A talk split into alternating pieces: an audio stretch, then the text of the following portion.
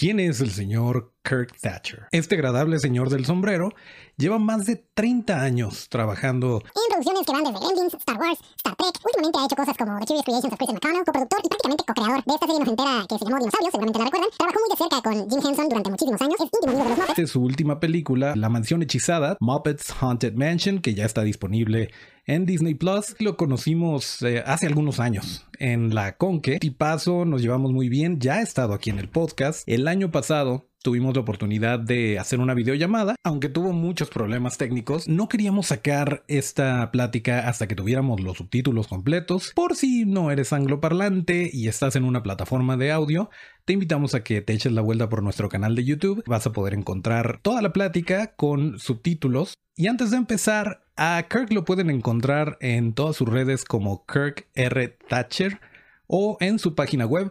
www.kirkrthatcher.com. Si eres un creador, si eres un cineasta, si tienes algún proyecto y necesitas rebotar ideas que te oriente a alguien que lleva más de 30 años en la industria, el señor está muy dispuesto, disponible para dar consultorías. En la plática se van a dar cuenta de qué se trata esto y cómo es que lo pueden hacer. Por lo pronto, corre el auto. Dolphin Studio, el podcast.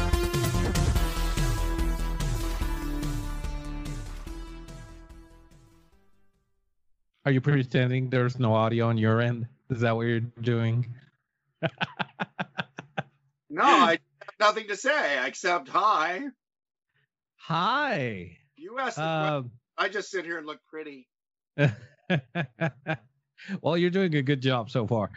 Uh, Wearing my honorary Jorge Gutierrez hat, by the way. He and I got along great. We met at uh, Conque. We just were boom friends. yeah, he's, he's a very, very nice person, and so are you. So Wow. doesn't surprise me. Do you ever I have you, you ever interviewed him? Uh, you know, I have not. I mean, I talked to him briefly uh, during Conque.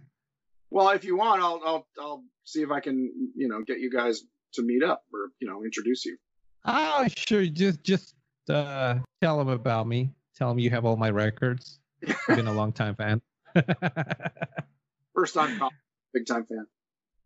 um, last time we spoke, uh, we we pretty much covered everything. Uh, everything.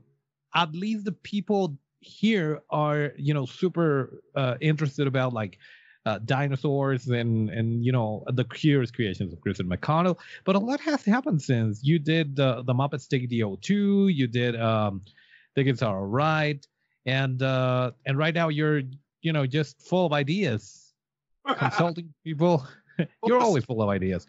Um, But you know one thing that that what that is that your idea look? yeah, that's my. Uh, it shows that I'm uh, thinking. Yes.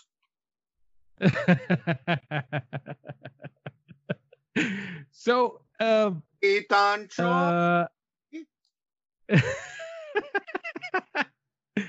no my um my uh th- th- there's something that that caught my attention in particular that's uh well you you've always been kind of a jack of all trades i mean you you've done everything from painting to mold making to getting uh, you know uh chemical poisoning to Oh. to acting directing writing um and that's that's super fun about you um which I, I i i i've been meaning to ask because you know we were just just talking about i, I remember we even talked about movies that were happening and uh and that's that's kind of where i want to lead the conversation. I don't want you to be, feel like you're being interviewed Oh, because well, this is more of yeah. a chat. But um but that that's really interesting. The, the fact that uh you you've done so much uh i would assume that you enjoy the most uh writing and directing but uh No. you're good at everything so you know You're very kind. I, I enjoy being creative. You know, for me, like when I was a kid, I didn't want to be, uh, you know, a mold maker or a painter or whatever. I, I wanted to be a filmmaker. So, and that was everything. I wanted to write and act and direct and make the creatures. And, you know, I, I, didn't want to do it like, um, you know, only me, but th- I just love all parts of it. I, I think the parts I don't like are lighting and camera, camera tech stuff. That that stuff is uh, a little too technical for me. But everything else I like. So, um, you know, I just just kind of end up doing it, I suppose. Uh, you know, being in the right place, the right time, um, and you know, it, it's built over 40 years. Uh, this is my 40th year in the, in the entertainment business, so it's not like I did all of it in the first 10 years or 20 years. It's taken a long time. Uh, well, you started at like age two. I mean, you well, started start, very early. I started at 18. Yeah, I mean, um, so that helped. Yeah, that helped. But uh, yeah, I just I guess like you know I used to joke it's just I have uh, what is it ADHD attention deficit disorder. I can't focus on one thing, and it's not entirely true, but there's some truth to it. Is that I I like all of it, you know, um, and I'm impressed by you know jack of all trades, but also ace ace of none. I, I'm I'm not an expert at anything, I don't think, except maybe directing Muppets because I've done that for so long. But everything else is uh, you know I'm I'm facile. Uh, it's easy for me, or it's it's not easy like it's it's not difficult, but I mean it's I'm I have enough skills to be able to do it. Um, and that all just comes from an artistic eye and and a lack of uh, lack of shame. Which is very important. yeah, business. well, most most artists are just curious and want to do stuff, and I think I just at least the ones I know, you know, and and I like doing all of it.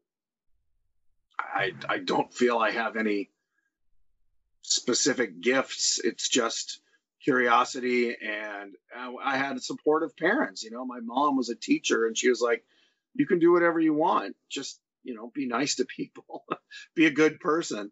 Um, and you know, she wasn't happy about me going into the entertainment business. She wasn't mad, but she she was worried because she knows it's a difficult industry with, as as we say, you know, feast or famine. You're either overworked or underpaid. You know, you're either making too much money or I mean, you're making you're working too much or you're not working at all. There's very little uh, in between.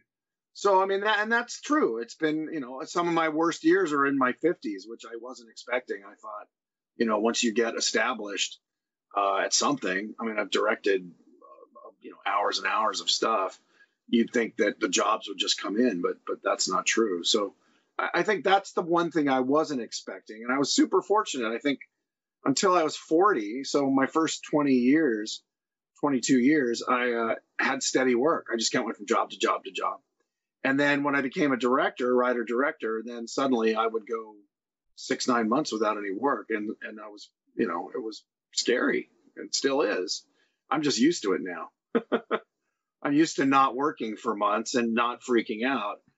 Um, you know, but you get into debt, and then that's that's part of being an artist. I people say, "What's your advice for working in entertainment?" And I say, marry someone who's rich, or, or, or, with a steady job, like a you know, marry a lawyer, doctor, school teacher, a dentist, you know, somebody who has work all the time. So, because uh, I mean, when the two of you are working, it's great. I've never been married, so I wouldn't know what that's like. I just know that it'd be nice to have two incomes.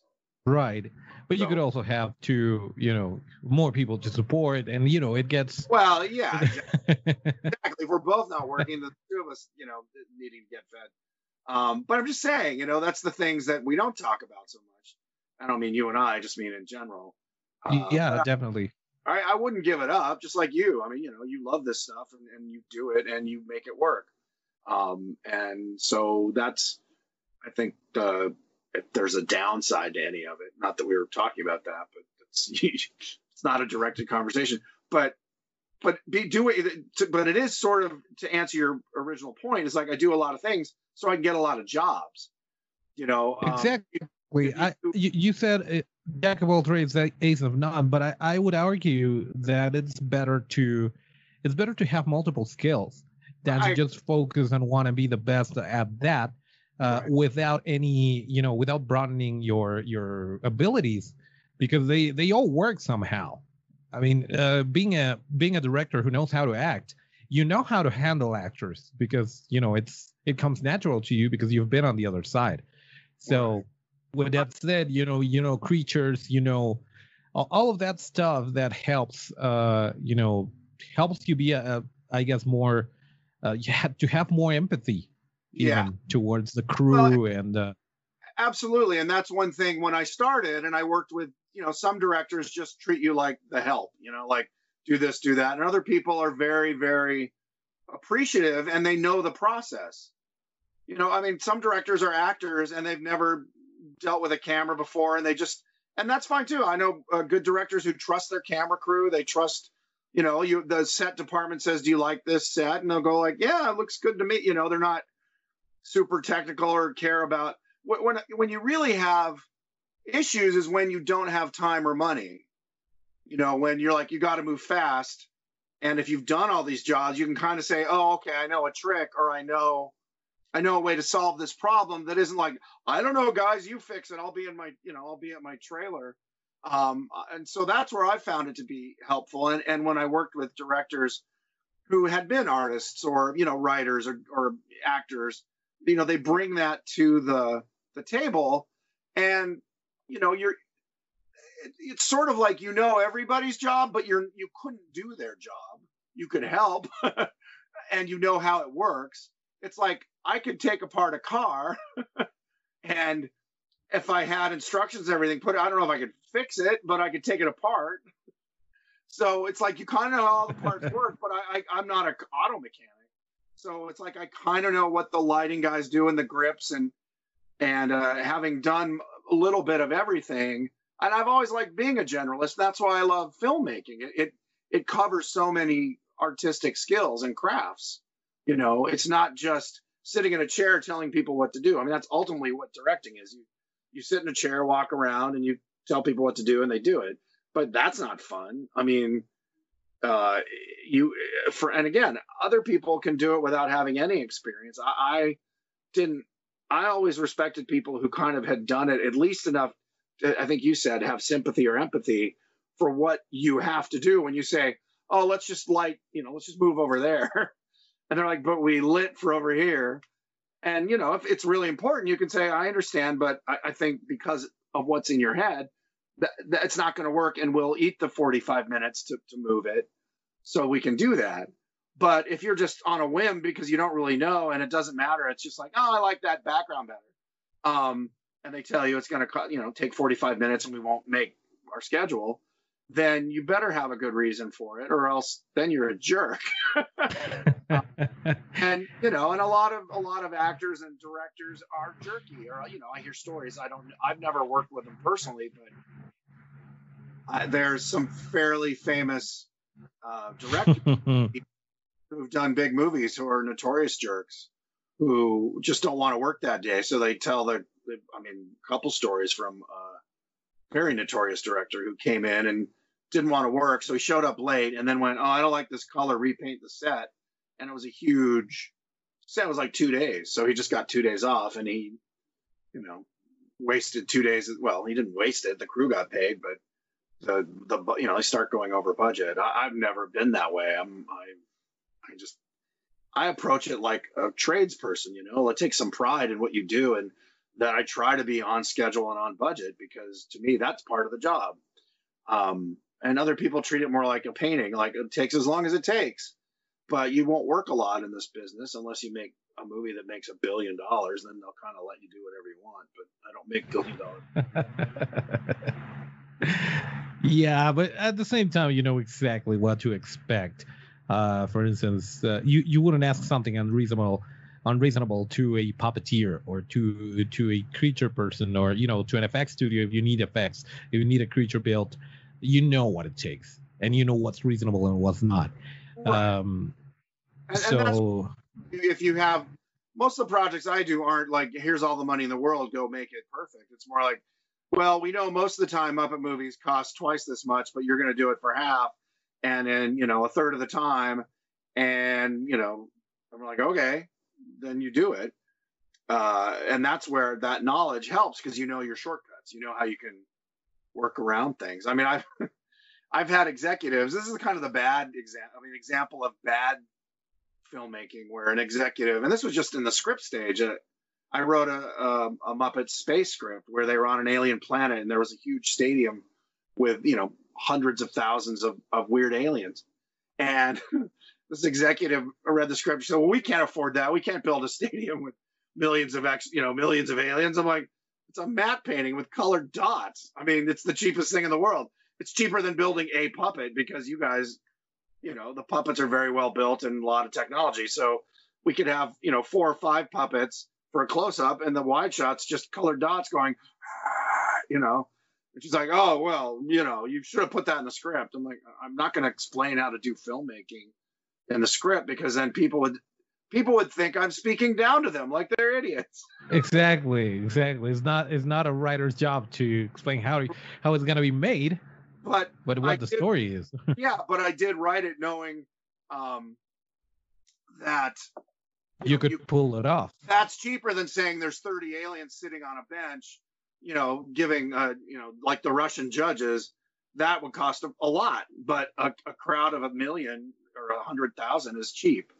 Um, and so, I mean, I think she got mad at me because I kind of embarrassed her in a meeting, but it's not my, you know, and I wasn't trying to be mean. I was just like, no, it, that's not a problem. The other, the same executive was like, well, then you wrote this, all these scenes in this space station. And some other guys had come in and rewritten my script and they'd put it all on this planet. And, I, and she said, Will you put it back on a space station? I said, Yeah, because that's three walls. A space, did you see Star Wars? Death Star is the same freaking three walls and hallways with a couple different sets. They want a planet like that's expensive. Either it's all green screen or it's all these giant sets. Either way, it's way more expensive. Well, you know, she got very upset again. But I'm like, no, I wrote this with a Muppet budget in mind, not a Marvel movie. Um, so again, it, it knowing what your budget is or what you want your budget to be, it, it's helpful to know how the all the tricks of the trade. You know. Definitely, and it shows. It ultimately shows because you know I, I think um, not only not only and that's that's the clearest example I have in my mind because of my background, Yeah. but but it's not specific to Guillermo del Toro, for instance, uh, in which if he has a ten dollar budget, he wants to make it look like a thousand, and if he has a thousand, he wants to make it look like a million, not by abusing people or overworking them, but through creativity. And I think that's that's something that uh, that's very uh, embedded in the, for instance, in the Muppet culture Yeah. in which you know uh, at some point jim had this eureka moment in which he said okay i only have to worry about you know from the waist up or from from the point point of view up and the rest is you know fair play and i can do whatever i want down there uh, to make it to make it look good on screen um and and i think that's part of uh of something that whomever has done this kind of work that you do and that you've done over over your career um, i think that's that's a huge advantage that you know your limitations and and you know transposing that into the real world like directing live action uh, w- without muppets Right. you you're uh it's you know it, it gets broader but at the same time you're like okay i can do more right. but I know where the I know where the screen ends, and Well, I know yeah. that's all I have to focus on. Right? It's, it, it's like the classic phrase "pick your battles." No, you know, know where to spend your money. Um, another thing was like I I written something with with a, a lake or you know a big a pond of water, and they were like, well, we we're we can't we're gonna shoot on a soundstage. We can't make a big pond. I'm like, you don't have to. You can make it four inches deep, and just lay plastic out, and you put because if it's dark and you're never on this way, you're always this way. Water looks the same at a obtuse angle, and the way you light it, and you make it black, it it's fine. And they're like, well, but still you have to put water on set. I'm like, well, yeah, you do have to. I mean, you could also make it a green screen and make it a con, you know, uh, but that's what I mean. There's always 10 different ways to do something. Um, so yeah, I mean, it's, it's to bring it into the world of, of creature effects. Um, I remember when I first met Rob Bottin, he was doing The Howling. It hadn't come out yet. I was 17, 16, 17, and we met uh, actually by accident. I mean, just by fate. Um, so I went over to his shop and he was showing me the howling thing, and he was showing me the teeth, the the teeth of the actors wear to make their teeth, you know, on camera stretch into fangs, and it looked amazing. what? Is, how are you doing? What is that? It was just foam latex. It was just a foam rubber tooth that he painted the right color to match the actors, and it fit like in a on a denture or like a um, what do you call it, a retainer. And so it just sat over the, and then they would take their tongue and just press up, and there was just little wires that would, you know, uh, pivot and press down in these rubber teeth, and the teeth would stretch like fangs. It looked amazing, and it was a cheap gag, but you know, other people might have oh, do it, and this was before digital, but we'll do it with digital. We'll we'll make, you know, some sort of trick expanding dental acrylic because your mind goes, well, it has to be a hard tooth. You know, just make it out of rubber, and it looked great. So I mean, that to me was kind of like that kind of thinking. Always impressed me is like, what's the easy, you know, what's the simplest way to get an effect or a trick, and uh, especially if it's on camera for three seconds, you know, it's really just like done, and like you're not having time to go, wait, that's not a shiny, you know, and you put a little gloss on it so it looks shiny. So anything like that. I mean, we we um do it all the time with the Muppets, where we we have a um, a stunt Muppet, like you have a Muppet fly across the room, and uh, it's just a stuffed one, and then the puppeteer is where it lands. So we throw it across the room and it lands here, and then we have the other puppet with the puppeteer right there, so it looks like it goes boop, and it pops up. And you're like, oh, I, your mind doesn't go there. So it, it's lots of cheap parlor tricks. wow, that's that's amazing. Um, you actually you did manage to make me lose my train of thought with that Bottin story, but but then again, I mean, it's uh that, that's the beauty of it. Uh, you know, the, the the creature effects part is you you don't get you don't get two jobs that are exactly similar. I mean, look at Gremlins, for instance. The, the wide difference between um, you know, and and two two of the effects people I respect the most, which are Chris Walas and and Rick Baker, uh, they both did terrific jobs at at Gremlins one and Gremlins two, and yet they're so different, you know. Uh, and I'm sure the way Chris uh, approached it is way different than the way Rick approached it, and and the way someone else would approach it if uh, you know if Chris Columbus ever finishes his script and gets it funded, if that ever happens. Well, it was also budget. I think for Gremlins one, we had a million dollars to make all the Gremlins. On a Gremlins two, I think Rick had ten million dollars. Wow. Yeah, no wonder. no wonder. Yeah, I mean, so many. He was Rick Baker, and there were so many, and they were all different. Our Gremlins were all the same. Essentially, it was the same sculpt. We added, you know, the the spiked hair for Spike. Everything else, there was just a factory. Yeah, I know that's a good paint job too. That's the right colors. Some people have been painting him more like bright green, and they weren't bright green. In Gremlins 2, they were, but in Gremlins 1, they were that kind of dirty brown green. Um, uh, yeah, so budget again, talking about your budget, we we we made a little gremlin factory and just kept producing the same creature over and over again with different mechanics for different you know uh, gags, different uh, scenes, but most of them had at least a blink and a soft mouth for puppeteering, and uh, you know then others had different mechanisms, but we, the bulk of them were just hand puppets essentially with you know rod arms and classic Muppet technology with latex instead of felt. And it worked beautifully. Oh, and it, I mean, it, that has a campiness to it. You know, there's there's a kind of a fun like I'm going to pretend that looks absolutely real. I mean, they, they, obviously were there, and they had a realism to them, but they were kind of you know caricature, which was what was fun about it, uh, especially in two. And two, they were like but, living. Yeah, but it's it's part of the um it's part of the um, the illusion and and the fact that it's actually on set and you can feel it. You can as an spectator, you can feel it. I was talking about this recently. Uh, the fact that ET uh, stands the, the the test of time. Uh, that when you're looking at ET, you're looking at him, looking at him right in the eye. You're not thinking about a puppet. You're thinking about the uh, character. And the same thing goes with uh, you know the the Gremlins uh, as campy as they were, they're creatures and they're here to kill you and eat you, and uh, and and that's you know that that's beautiful. I, I, it happens to me all the time. Whenever I see a puppet, uh, even though the puppeteer is right next to it, I address the puppet. you know, my eyes lock in the puppet's eyes, and and that's part of the beauty of it. And uh, you know, you can talk about I don't know, uh, killer clowns from outer space, for instance. That you know, the mouths were and the Chiodo brothers are you know terrific, but but it's part of it. And uh, uh you know, critters. I'm sure you've heard about critters. A completely original idea. Absolutely. and and uh and you know the mouths were like so stiff but at the same time it's like yeah okay i'll buy it. These furballs are here to kill me and you know leo dicaprio is actually in danger.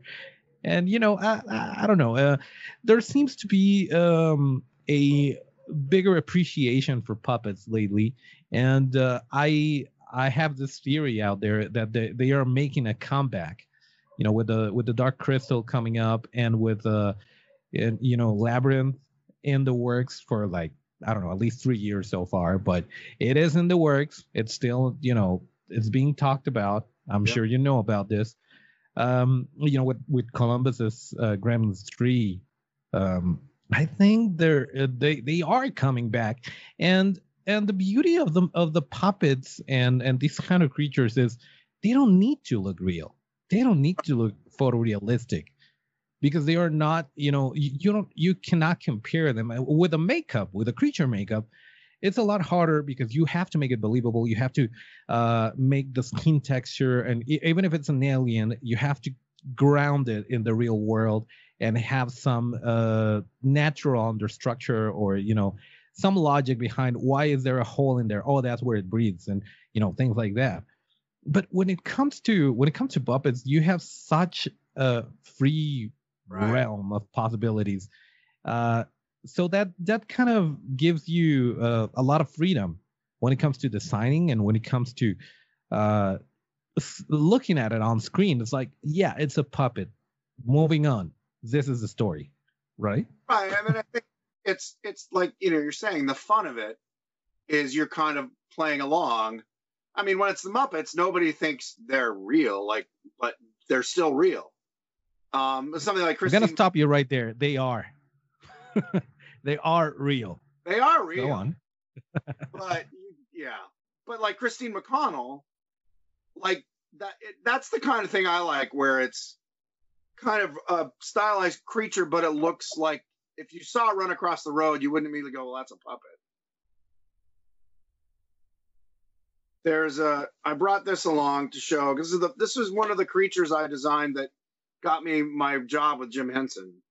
Oh, hold on, I gotta. you know you have the blurry background and I- it's not Oh, trying to get. oh that's yeah i remember that uh it's kind of a cockroach right Yeah, an alien cockroach. yeah it's, it's genetically engineered cockroach.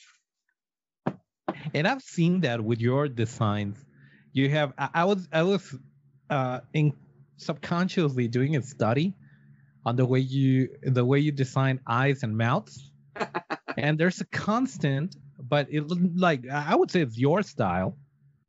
But yeah, it- it's Uh, to me, it just makes sense, but uh, everyone else. no no no but but it makes the creature and and it there are two very important things when it comes to Muppets Yeah. or puppets the eyes and the mouth the mouth is what what's moving and the eyes is what the spectator spectators um link with the character is and your eyes and your mouth are very uh trademark Thatcher. so I just wanted to get it get it out there because I I, I found myself uh realizing that a couple days ago and and I was like yeah that's that's him but go on go on sorry Oh, that, no. that's beautiful not intentional. It's just you know you design the way you design. Like uh, you know, Chris Walas had his look, and Rick Baker his stuff has his look, and every sculptor with ZBrush their their stuff has a, a style. Um, I always try. I mean, what where Jim and I connected and why I worked for him was he he liked the fact that all my characters had. This is what he told me. uh, Had a personality baked into the design a lot of times with creatures, they're just, you know, it's the classic T pose and they're, you know, they just look blank. And then you have to do a lot to give it personality. I mean, even the gremlins weren't, they looked mischievous. That was baked into their design. They had that kind of that mouth and that you know that that face even when they weren't moving it was that so to me that's very important and it's also a shorthand with the audience now something like alien the classic alien design or even predator they're hard to read but that's what makes them alien and that what makes makes them scary i haven't typically done very very many scary monster designs um, everything i do is a character usually with dialogue who's acting you know so I, I try and bring that personality to to the design I did design some stuff for the movie House. I don't know if you ever saw that. I was wondering in Spanish it was just casa. Called Casa. Was it? I think it's called La Casa of something, the house of something. House of But and, and I I when we we talked about we talked about house uh, last time we spoke, and uh, I, think- I think it's and- one of the few times I and I promised myself I would I would look it up. Ah, fine. I designed stuff for it, but it I was just only brought up because it was the few times that I designed something scary or fun scary. It was still kind of fun.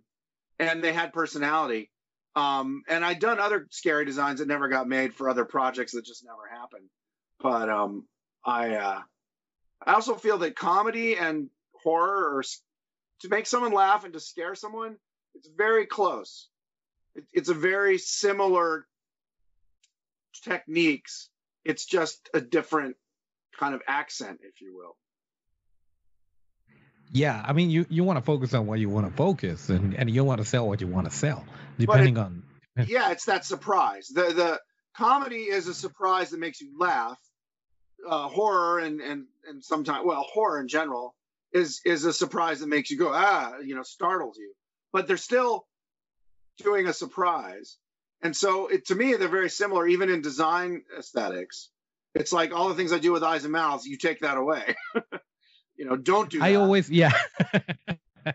yeah, because it makes you care for the character, and you don't want to care for the yeah for the monster. You don't- well, no, uh, it, it, it's actually house. Just just so you know, uh, it was uh, it, it it premiered uh, according to my data on 85 in, in the states, but it got to us in Mexico uh, on 87, and it was called La Mansión, like the manor, okay. or house. Uh, subtitle: uh, The House of Horror. That's uh, House La Casa del Horror or La Man. It was called Ah. in in 87 but yeah it was just house for you guys yeah, yeah. yeah. So I, you know, but thank, but thank you. I, I guess that's good that my designs look like my designs. I don't have to sign them.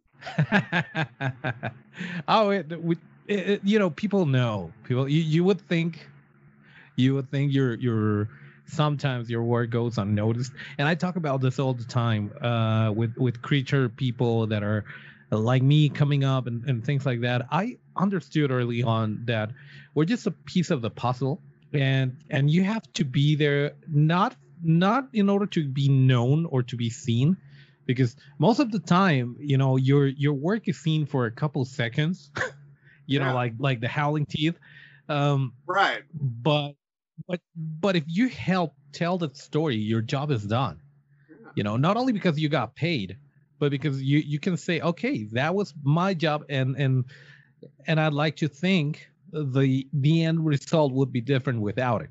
Like i contributed something right? So and, and and you know that's a that's a very a very um chill approach that i take to to this kind of work.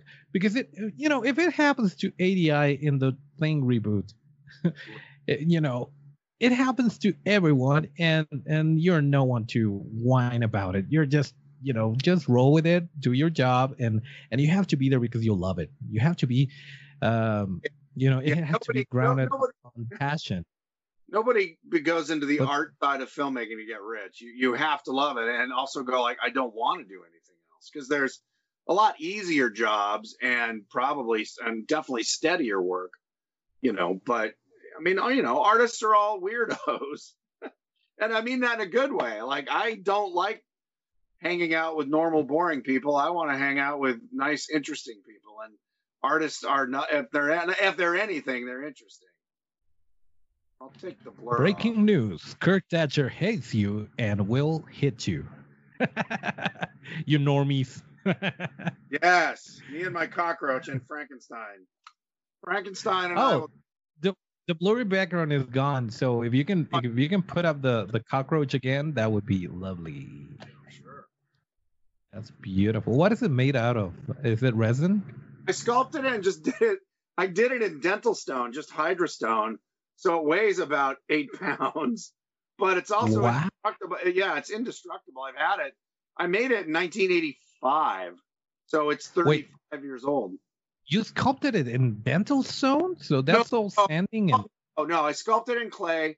I did an alginate mold in a. In a, oh, in a you in a- cast it up and I did an alginate and then just poured a plaster of dental stone and then painted it. oh, awesome. Yeah, it was just cheap. I wasn't, you know, I didn't have to use resin. I didn't have to catalyze anything. I, I did it. I did them in like two days. I sculpted it and cast it, and then I mean probably with including uh, so molding, sculpting, casting two days, and then painted another day. So it was like a three day job. Um, I want to do So- more. It's so much fun. Well, you you I, I would I would assume you have time now.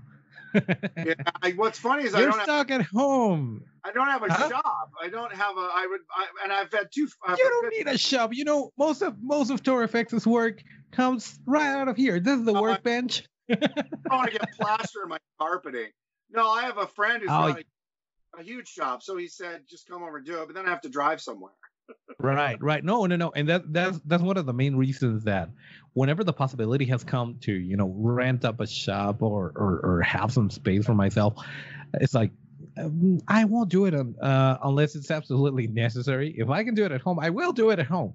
And some of this is like, uh, you know, before all this thing, it was like, okay, I'm gonna be baking foam latex all day. So, and I tell my wife, uh, you might want to take the kids out for a while because it's gonna smell kind of funky in here. I'm not sure if it's good for the kids. So, you know, you might want to go to the park or something. Wait, But I, do it in the oven that you cook your meals in. no, no, I don't. I don't Oh, know. Here's here's a here's a um, a very Mexican way to approach it, uh, which which a lot of a lot of people in in Mexico ask me about. I'm like, you know, you can come over whenever you want. This is this is a great technique. Uh, you know tamales, right? Yeah, of course. Okay. Have you seen the pots tamales are made in? Uh huh. Yeah. Like Okay, big you can use that as a foam oven. All right.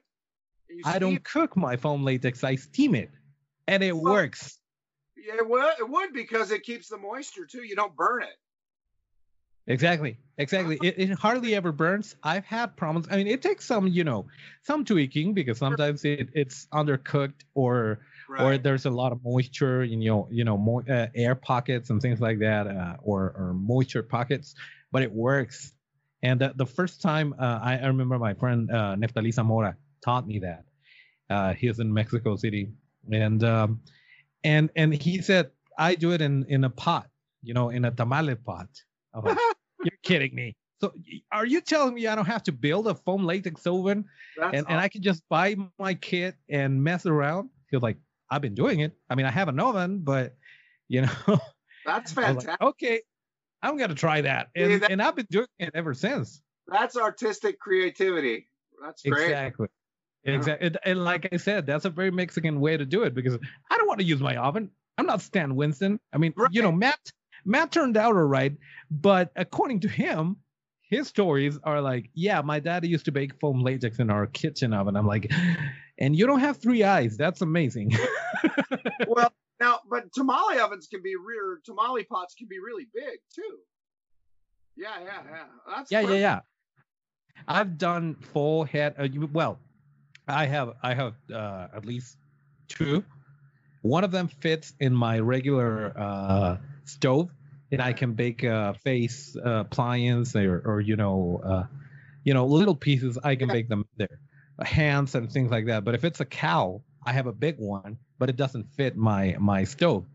So I have to get a burner and put it uh, outside of the house, and and I get I get a big pot in there, and I do the cow.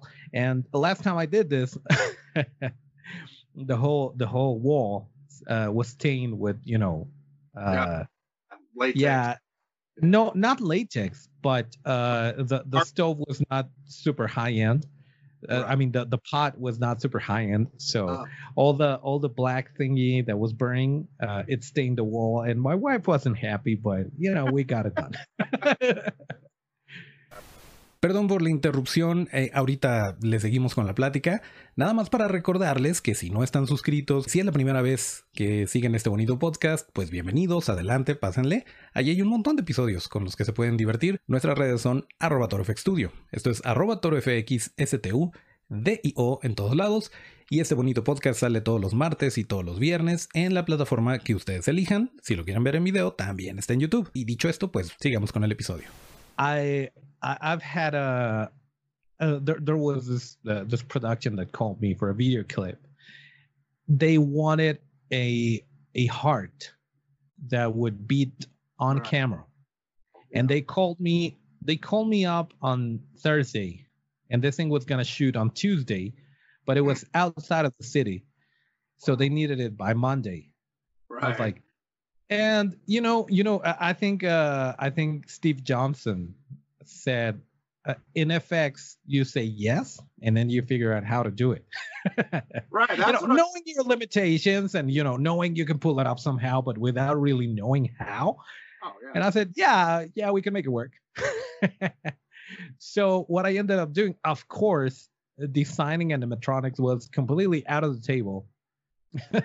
it was, you know, uh, definitely not happening. So what it ended up being was a, uh, I sculpted a heart. I did a Right. mold and all, and it was essentially uh, a latex uh, mask, right? That was a heart. And Right. you know, I glossed it and made it look like it was shiny and wet. And the the mechanics were a balloon with a tube that would run off camera. So and and it wasn't me, so I had to teach them how to how to operate it because it was going to shoot outside and they didn't have the budget to take me there. So you would blow on the balloon and fortunately since the uh, the the heart on the inside was not um, flat or symmetric. When you would blow up the balloon, it would uh, pop different places, and when you let the air go, it comes back at different times. So the chambers uh, would move separately. oh, smart. Yeah, and it, and it looked it looked super cool, and you know I love the way it looked. I was like, oh, I made it. It wasn't like, oh yeah, I'm the man. No, it was like, oh, I'm not gonna get fired. Well, it's funny. But it- said, yeah, it works. I mean, that's it. All it has to do is work for one day. and for a couple seconds and you know what i had a very mike wazowski moment there because when the when the video clip premiered on youtube i was like oh i'm ga- i'm finally gonna see my heart and uh it comes up at the end of the it's like the plot twist like it talks about it's very campy but uh, you know the the song is about a heart uh, you know like i gave you my heart and things like that and the guy has the singer has this um this box which he gives to the girl. And then the girl opens up the box and there's his actual heart beating, right? Oh, yeah, exactly. But right when when Oh, she opens Yeah. Right when she opens and it's got like 4 million views and no one knows about me, but yeah, it worked. but right when she opens the box, uh the the YouTube uh, cards come up like related videos.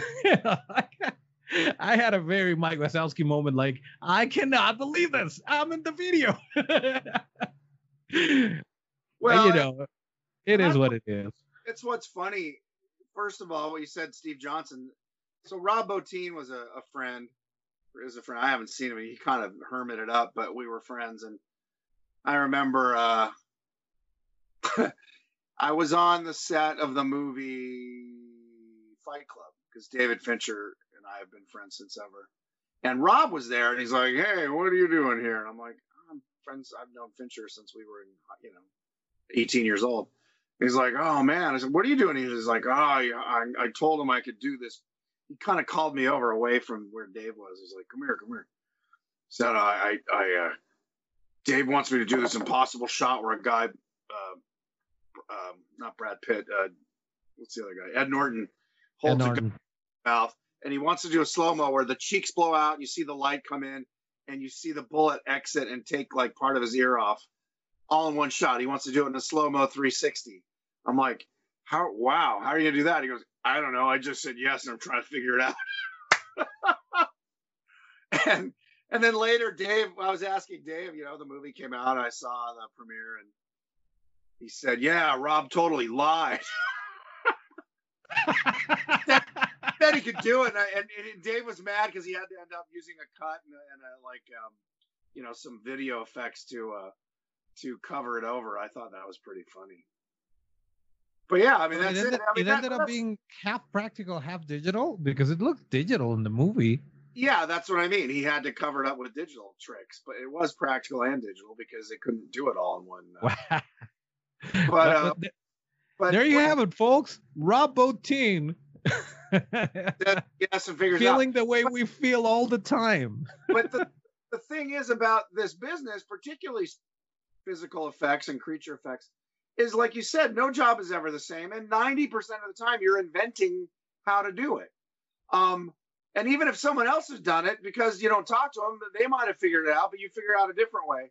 And that's the fun of it. You're being an inventor. Uh, you know, it's like Leonardo da Vinci is the father of all effects artists because he would invent stuff and then figure out how to make it, even if it was a model. But, but you know, he we, we were all creating things that have never been seen before. That's what's cool. That's why we like it, and why the audience is like. Like I've never seen anything like that. And that's the attraction. And even if it has been seen before, or you know if if they're asking you for something that they saw in another movie but they have like 1% of that movie's budget you have to make it work with what you have right that's that's super interesting but back to uh, what i was originally trying to to dig into um, you being multi-talented and I, i've talked to people like uh, some friends in the comic book business or you know things like that.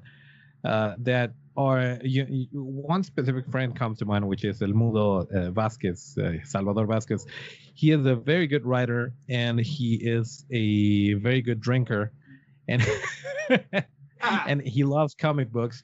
And he managed a way to to drink professionally and draw professionally because he does art for for beer uh, for uh, breweries so he managed to match them both and do what he loves, you know, drinking and drawing.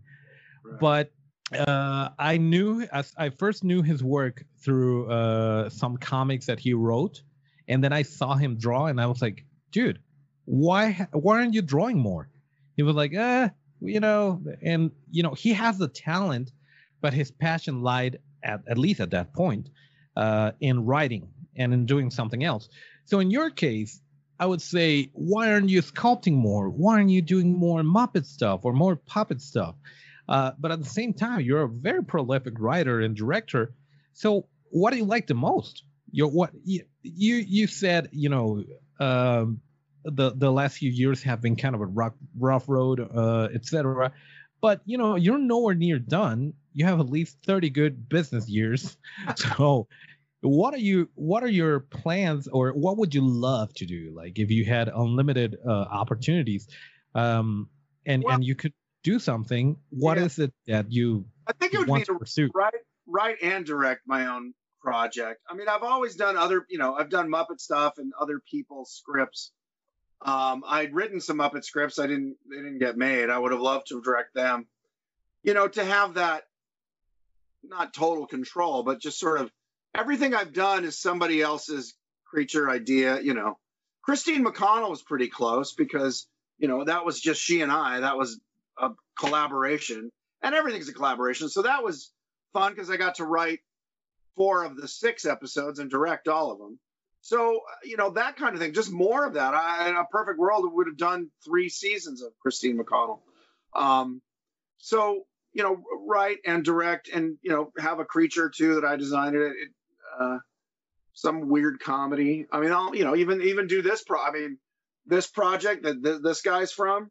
I would love to do that. It's it's sort of like um, you know the, creatures and humans in the same world in, in the future. Uh, so I mean that you know it just it's it's tricky to sell the idea and then get it made. I'm trying though. That's what I do. I go out there with things like that and, and go, hey, here's my idea. So and the good news is there's more and more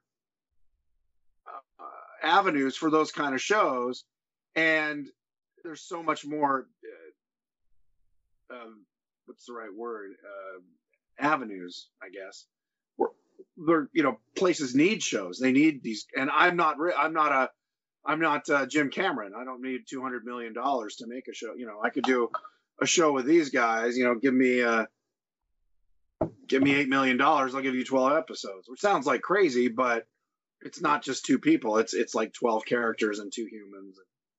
You know, it's Star Wars size, but Right. No, but uh, that that's perfectly reasonable. I was um I was going to to kind of tap into that. Um, you know, I I'm a very optimistic person. Um, most of the time, depends on on who you ask.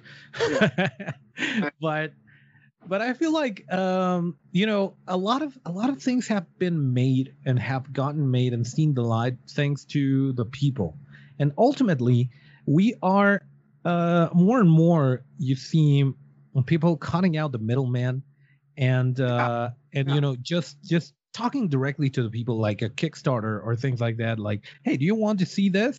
Okay, then you know put your money where your mouth is, and we'll make it happen. Screw the uh, you know the studios or whatever. And then it happens, and and then you have things like the Snyder Cut, uh, in which you know the people were like, no, this is not fair, and we're going to make it happen, and it's it's going to happen, uh, regardless of whether the movie sells or not. It's it's more of a more of a we're hearing the people, and uh, and I, I think those kind of things, um, those kind of things, kind of uh, uh, bring a new light towards creativity on on things that are not necessarily popular or proven. Because most of the things that we love right now were not uh uh, sure bets you know at some point uh you know cameron bought the rights to or or, or you know made gremlins happen and it became a cultural uh landmark. And the same thing happened with star wars you know? Uh no one thought it was going to be as huge as it was. It and Rick- right now star wars is a whole different story. But but it, it takes some believing you know some some leap of faith to make things happen. Um exactly. So so that that's that's what it takes you know just believe in the project and and be willing to i don't know maybe eat crap for a couple years eat crap for a season but then you'll see it you know well, i'm it- talking to you netflix guys Well, you know, it's funny. We Christine McConnell. I don't know if I told you last time, but the one question they had after the first season was, "Can you do it for less money?" And we, you know, we did it for a, a dollar. I mean, it was so cheap. Um, but uh, yeah, the other thing is, the more you do, the cheaper you do it, the more you can usually own of it. If someone's giving you a million dollars to do something, as opposed to here's three hundred thousand, you know, it it's all depends on your skill set and if you have friends you can call favors from and, and all that too. yeah definitely um but you know i i don't i don't i don't think it's uh well at some point netflix was like the gateway for movies or series that wouldn't otherwise get made Right. and right. it has happened and it has been uh, a stepping stone for a lot of creators out there. But it's not like the holy grail. There are like you said other avenues. And uh, you know if you if you have the time and the skill and i'm not talking about you specifically but No, you know you put up a you put up a a show on youtube and it becomes huge. And like okay you want to see it get made properly?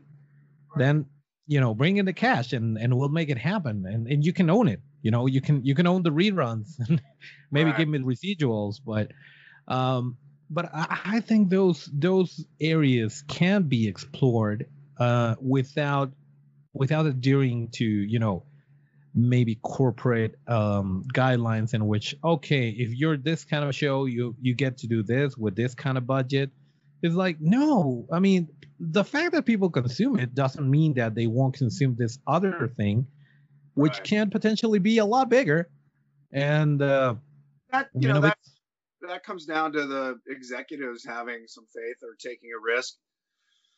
And the more money things make, the less risks people want to take. I mean, and that's that's frustrating. But the other thing is, a lot of artists, when you give them a ton of money, they their stuff gets really bloated.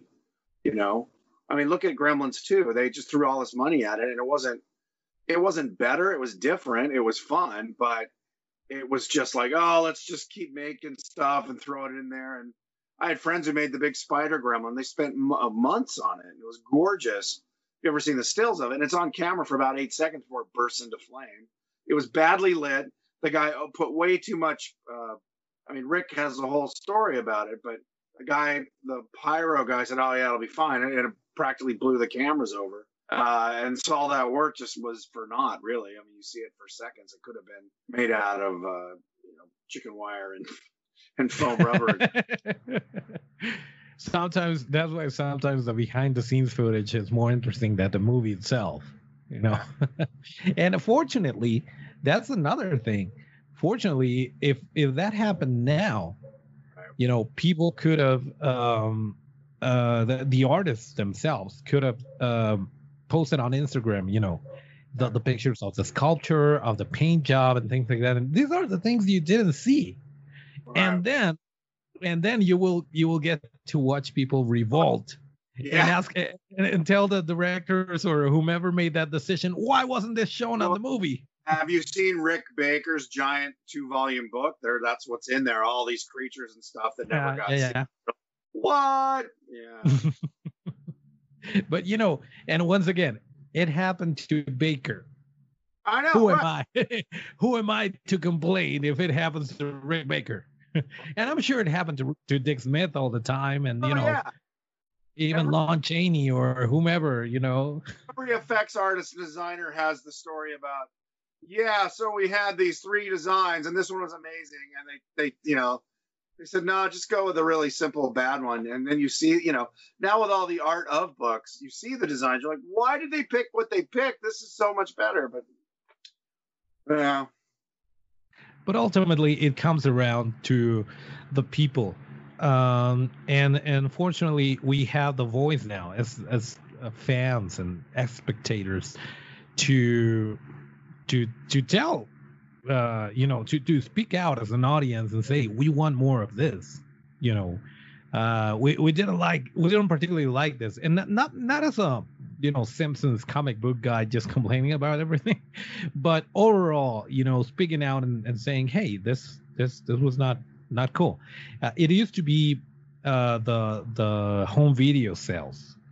Like yeah. maybe it didn't do so well on, uh, you know, on theaters, but when it came on home video, it was a huge hit. Uh, that was the way of the, you know, the fans speaking out.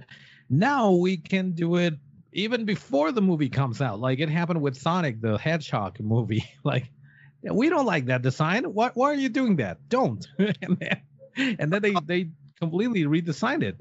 I wish it happened more with the Star Wars movies. I was. oh, that's a whole that's a whole different animal. Um, but so uh, back to uh, let me let me see if I get this straight.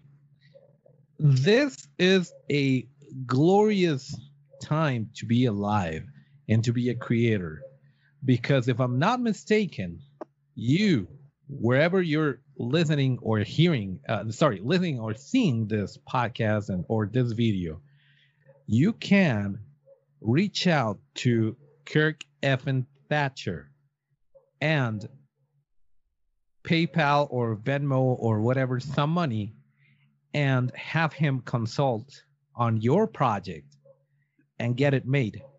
Uh-huh. Um, I can't get well, it. Get it made is up to you, but if you want the experience and knowledge and advice from a pro who's been around the block and who knows how the cookie crumbles, you can do it. I've crumbled a Am lot. Am I correct? Yeah, yeah. I, I have a website now, uh, www.kirkrthatcher.com.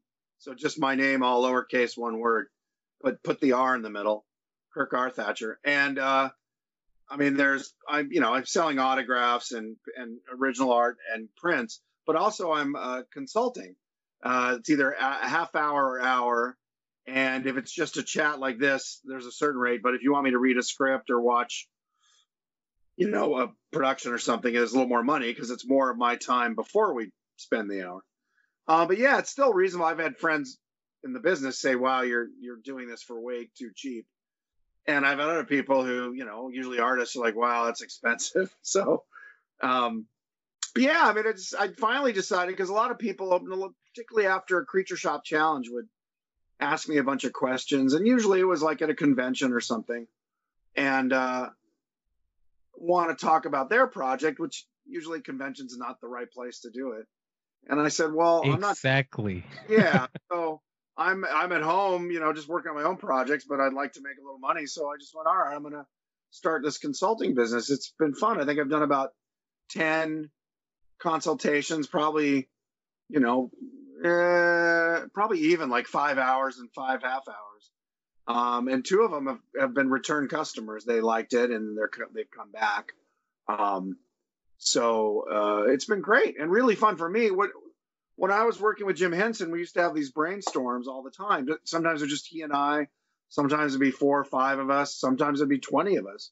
But we get together and basically play creative football or just throw the ball around or the idea around. And there was no bad ideas. You could never say, no, that's not going to work. You'd say, yes, and, or yes, but. Um, but it was always yes. Um, and we'd all kind of like an improv class. exactly like improv. Yeah, yes, and. So I've got an idea about a talking football, and you go, and his best friend is a basketball. Like, oh, that's fun. What if it's a show about, you know, a sports team, but the sports team is made of the sports equipment, you know, and then it goes off from there, and and you get this cornucopia of ideas. And also, as somebody who works alone, I don't have a writing partner all the time. I mean, on Muppet stuff, I typically did, but when you're working on something by yourself for a long period of time, it's really nice to get uh, another perspective, particularly from someone who's done it before. And that that's where I come in, as I've sold, essentially helped sell or created four TV shows over the last 30 years. Um, and you know, pitch shows and and written and directed and all that. And so I kind of know something about it. Uh, it doesn't have to be puppets or creatures, but that's typically what people come to me for because that is a special animal. Um, so yeah, it's been fun because I love that brainstorming. So people come to me with their idea, and, and, I don't tell them what to do with it. I tell them I actually don't tell them anything. I talk to them about, you know, what's your idea? What what do you want to do with it? Where, where are you trying to sell it? Um, and then how do you want to make it? And depending on if they have an hour, we get into production costs and how do you pitch it, and who do even who do they think would be interested? And a couple of them I've even said, you know, I think this person would be interested. Here's their email, and then they go off and try and sell it. Um, so I, I love that. I, I, I miss that. Uh, you know, we're, I, we're, I love the fact I love the fact that you're doing this because it's not and and when you say if I have to read a script, it's not like you're not signing an autograph or you know doing something out of the blue. You're getting invested in the project right. as if it was yours and giving your perspective as if the script came from Henson's office or someone else's. Like this is, I mean, guys, seriously, seriously, this is your chance if you wanna, if you're gonna get another perspective and a professional perspective, and you know, not because you're my friend, I I mean it. Like this is this is a real opportunity here. Like get um, make the most out of it. I mean, most most creative people are like, oh well, with this situation, there are no calls and there are no productions, and you know we're stuck here. But this is your chance, which you wouldn't otherwise get because you know Kirk would be in a jet uh, with with some you know uh, high end people. yeah, exactly. but right now he's he's at home and he can take your call and he can read your Great. I'm, I'm I mean, in my messy office. uh, yeah, but I love doing it. I love I love creative brainstorming. So it's it's fun for me. It's not like a some ways it's not like a job. I mean, it, it's fun. I, I I love playing around with creative people about you know whatever either production issues or creative ideas. It's both. And and some people um, have just started with a half hour. You know, I don't read anything. They just want to talk to me for half an hour and and then because that's the cheapest and then if they go oh, okay your ideas are you know i want to come back to you now that we've talked, and then we'll do an hour, and or you know I'll send you my script or I'll work on it and send it to you, and that makes a lot of sense too because I, I understand if you go like, oh crap, you're going to read my script and it's going to cost this, but I can just talk to you. You can tell me your idea, and we can talk and see if it makes sense for you to. Because I'm not, I'm not trying to take money from anybody unfairly. Just you. Yeah, exactly. I mean, this this costed a fortune. I hope. you Yeah, guys well, I mean, it. look, at I wore a shirt. I put on a hat and a, and a clean shirt, so right there. no, but seriously, Dollars, seriously, man. I mean, not, it's dollars, not pesos, right? We we we we covered that. we'll sort that out later. Ding, dang, ding. no, but but I, I I I really I really do mean it. It's Oh. um I mean coming back to the optimistic side of it, uh you know we we're getting opportunities that we wouldn't otherwise have. So, so and I have a lot of uh, a lot of uh creative friends that are like uh, starting and, and and I always come back to the same answer when uh and maybe maybe it's um uh, out of privilege uh, that I, that I say just start doing it because I, I'm not interested in selling courses or things like that. It's like and and you know going to conventions where I met you and uh, like I didn't sell a damn thing in there. I went to have fun and to be with my people and talk and you know meet uh people of my own breed like you know monster fans and creature fans and things like that and I had a blast. And I would have gone. Don't tell this to the organizers, but I wouldn't. I would have gone even if they didn't pay my tickets uh, to get in or my hotel or whatever. I would have Yeah. done it anyway. So, so my point is, um, whenever they ask me, uh, how do I start or or uh, do you guys sell courses? I'm like, uh, I I I'm not going to to charge you for teaching what I know uh, if if you don't ask me to go to your house and teach you, you know, if you want tips, you get those for free. Just start doing it. And if you get stuck and, and you're you're you want to know where to buy something or how to do something, I can give you what I think I know. Right. It's not like uh, th- this is not the Bible, you know, this is not the way it's done, but I can give you my tips. But in this case, in your particular case, I mean, you have an idea and you want to discuss it with uh with someone who's you know i don't have to sell you your work speaks for itself and uh you know you're the sweetest person ever so guys seriously talk to this man Very nice. Yes, but I don't speak Spanish, so you need a translator. oh yeah. Uh, you know what? You know what? I mean this. I mean this. On the record if you want to do this and you don't speak english i'll i'll be your translator for free. That'd be awesome. i mean it. I mean it. Swear to god. That's awesome. Yeah, because I mean that's you know I I uh, I don't speak Spanish fluently. I can you know un poquito. Uh, so if yeah if, if there are listeners that only speak Spanish, I'm happy to to work with you or or if they have a family member or somebody, that'd be great.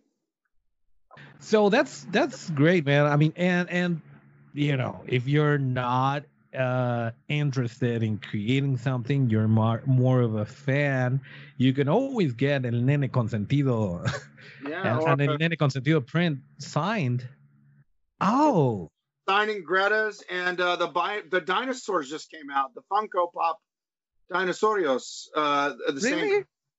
Yeah. I gotta get me some of those. I wish they came out as as NECA figures. I think you know Kinda. some. I I have a lot of Funkos. Um, or Yeah. uh, you know, I got I got this this beauty here, signed by the very, the myth, the Oh. legend, Mr. Kirk Thatcher, and Mr. Chris Walas. Come on, that's like a double whammy. Yeah, exactly. Um, I got this, but uh, there there's some designs, some things that I I think um, the the Funko Pop just doesn't cover it. Like I I have uh, I'm a huge Terminator fan, Right. and I don't have a, a Terminator Funko because I, I I want every everything in bolt, Right. Right. you know. Oh Um, wait, uh, wait one second. I'll go get a couple of the uh, Funko dinosaurs. oh yeah yeah yeah yeah. Show them. Just, ed- just edit this out. Oh, I'm getting them now. Una vuelta por los Funkos más tarde. Well, that was fast. Yeah. There's Earl. And here's Nene Consentido Oh. with, with, with his scary all black eyes. yeah, that's kind of a Funko trademark, but and that's another thing. It's got the it's got the Kirk Thatcher size originally, and the Well, Kirk Thatcher's mouth. What's weird is he looks possessed. He looks like demonic Nene. And they've got Robbie. Wait, there you go. Cool. And they gave Dude, it's so detailed. Yeah, they're pretty. They're pretty good. And then Fran, the mama.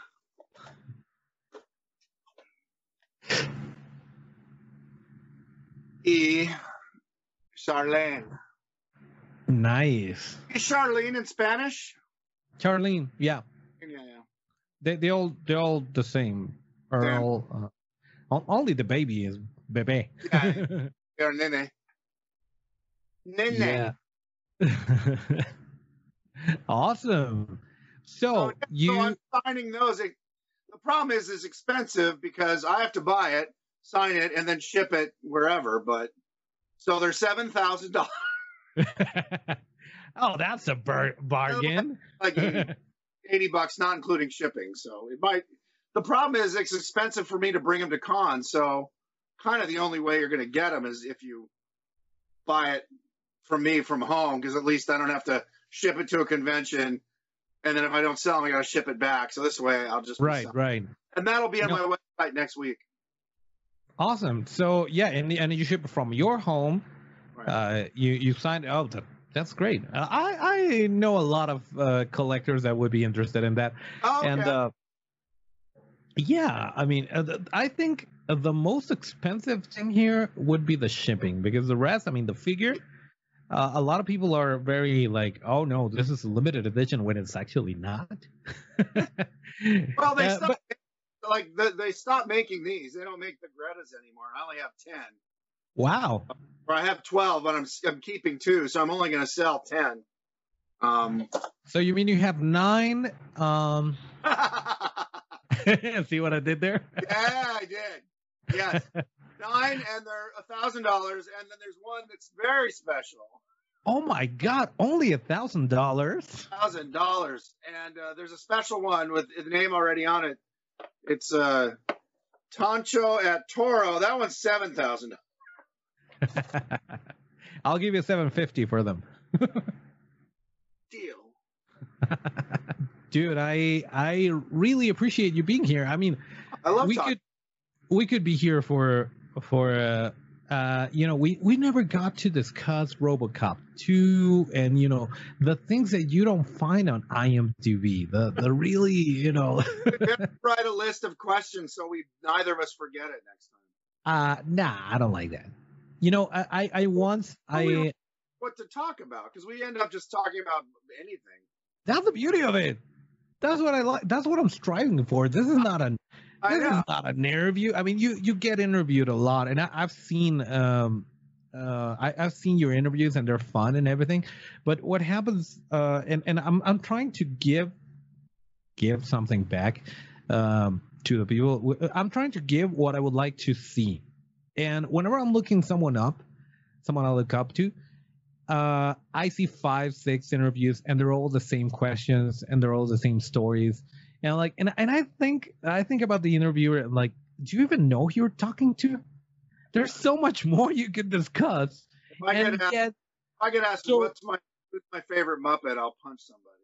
exactly. And i've never asked that. I i you know as, as you can see i i try to steer as uh far away from the muppets and from star trek as i could. Oh, I, I don't mind, but yeah, exactly. Like if I've actually kind of slowed down on interviews because uh, you know I, I keep saying if I had a new show, I'd love to do it, but I, just listen to the last twenty interviews, you're going to get probably most of your questions answered.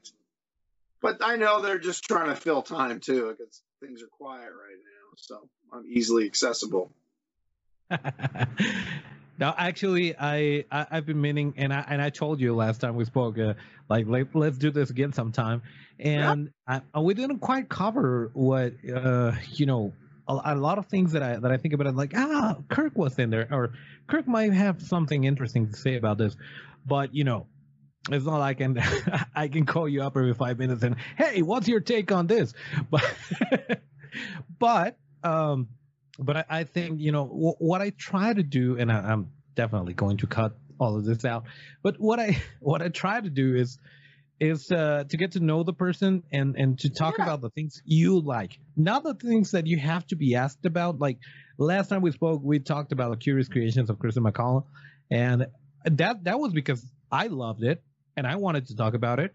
Uh, and I'm sure you loved it. I'm, I'm sure it was a great experience. But uh, you know, most of the times when you when you have a show coming out or things like that, that's your job. Like you're advertising the whatever you're on. Right. But uh, but but I like to talk about the things that you actually like, like that that you actually enjoy. And uh, and that's why this time I strived more towards uh, the director perspe- perspective and the creator perspective, uh, because that's you know that's something that um, that you're very good at, and you haven't quite um, talked much about it because you know people people ask you about uh, you know so how is Tom Holland like? Did he do the backflip you asked him to do? Like. And like uh, you know, yeah, he, it's so good. He is the punk and the buzz, etc. He met Leonard Nimoy. He there, there were kind of best friends at some point. One would argue uh, Nimoy's fame is because of Kirk, but you know that's a conspiracy theory. Nobody, nobody heard of Spock before. I he, exactly, exactly. You made Spock happen, pretty much. but yeah, I mean, I, I think there's a lot more, and I, I really mean it when I say there's at least uh, we're gonna be hearing about Kirk Thatcher uh, for at least 30 more years. Yes, Uh, when I when I kidnap the bus of school children and make them do my movie with no money. act, act. and that's going to be a success story. They'll all become stars and be rich, and all because I kidnapped the school bus. Yeah. you know the method? Well, this is the Thatcher. You kidnap a bunch of people. and make them. Actually, that's a great movie idea. This guy just can't get actors, so he kidnaps a bus of people and makes them act in his movie, and he lets them go. That's their release. It's like, okay, now I'm gonna, and, and the movie's a hit because he's crazy, and they all become celebrities, and he's in prison. There you go. We just see, we just brainstormed a great movie idea that's not expensive. It doesn't have creatures in it, or maybe he makes one of them be a puppet. Do a or maybe they're all puppets. now that, that that gets too expensive. Yeah, too expensive. Much longer to. Sh- I actually like this idea. I'm gonna write this up. Uh, it's, it- it's yours, man. It's all Yeah. yours. Did you ever see Bowfinger? uh, Steve Martin, Eddie Murphy. no, I, I know it exists. I know I've heard it before, but But it's Steve Martin as this crazy filmmaker with no money, and he and Eddie Murphy's basically playing himself without being Eddie Murphy. He tries to get. He films him secretly doing things, and then gets a guy who looks like him to do scenes so he can make a movie starring Eddie Murphy. Although it's mostly um, this guy who's like his double, uh huh. and it's very silly. And and uh, Frank Oz directed it, but uh, this is sort of Frank like Oz, Yoda. Oda, yeah, uh, uh, Miss Piggy and Fozzie. Um, but it's sort of like that, but you know, where he's really crazy and forces people to be in his movie. I like it. I like it. You, you should do it as soon as this thing uh, is over. You know, as soon as people are allowed to get on buses, Exactly. you should you should kidnap a bus and get it made. I'm gonna have a, I'm gonna have a guy from Mexico named Pancho too, just so you know, it's in honor of you. I'm in. I'll just have you play you. And you're like scared, and you're like, but I, I can make makeup effects. Great, you're the makeup department. but I wouldn't have to be coerced, you know. Well, but that's what's funny. You're you're the one guy's like, this is awesome. yeah. I was on a I was on a bus to LA to do this, so yeah, I'm in. See? We just brainstormed. Uh, movie magic in the making, live. awesome. All right. Well, thanks, man. All right. Always fun. No, thank you. I mean, uh, really appreciative of your of your time, and you. Ha- I know you have a very busy schedule lately, and uh, you need to travel a lot. And uh, no, but uh, well, you know, doors always open. Um, there will be there will be more projects that you will be involved in and and you will want to plug and you won't have to plug them because I'm going to be talking about them nonstop. And then we'll have you know a conversation around it around how many awards it won etc but uh but uh i i you know really enjoyed talking to you. Uh i'm uh i'm not going to talk about your social media etc because before this uh, before this video comes up or or this uh, podcast episode comes up i'm going to talk about all of this and really stressing the fact that now is the time to to reach out to you and uh, and get things get things rolling. Not made because you're not my- a you you're not a producer you're not you know you're not going to call the shots but if you want a really valuable perspective from someone who's been doing this for his you know most of his life then you want to talk to Kirk Thatcher and you know talk about your ideas and creativity and whatnot and uh, and if you want to you know sign the Nene Consentido you can also get that Sí, claro. but yeah thank you thank you so much sir Buenas noches. Buenas noches sir Hasta luego. Pues ahí lo tienen. Esa fue la plática que tuvimos con el señor Kirk Thatcher. Obviamente lo vamos a volver a invitar para hablar de, de esta nueva película de los Muppets y demás proyectos, etcétera, etcétera. Esperemos que no nos tome tanto tiempo el editar el video. Pero por lo pronto, pues acuérdense. Todas nuestras redes son arroba torofxstudio. Esto es arroba torofx S-T-U-D-I-O.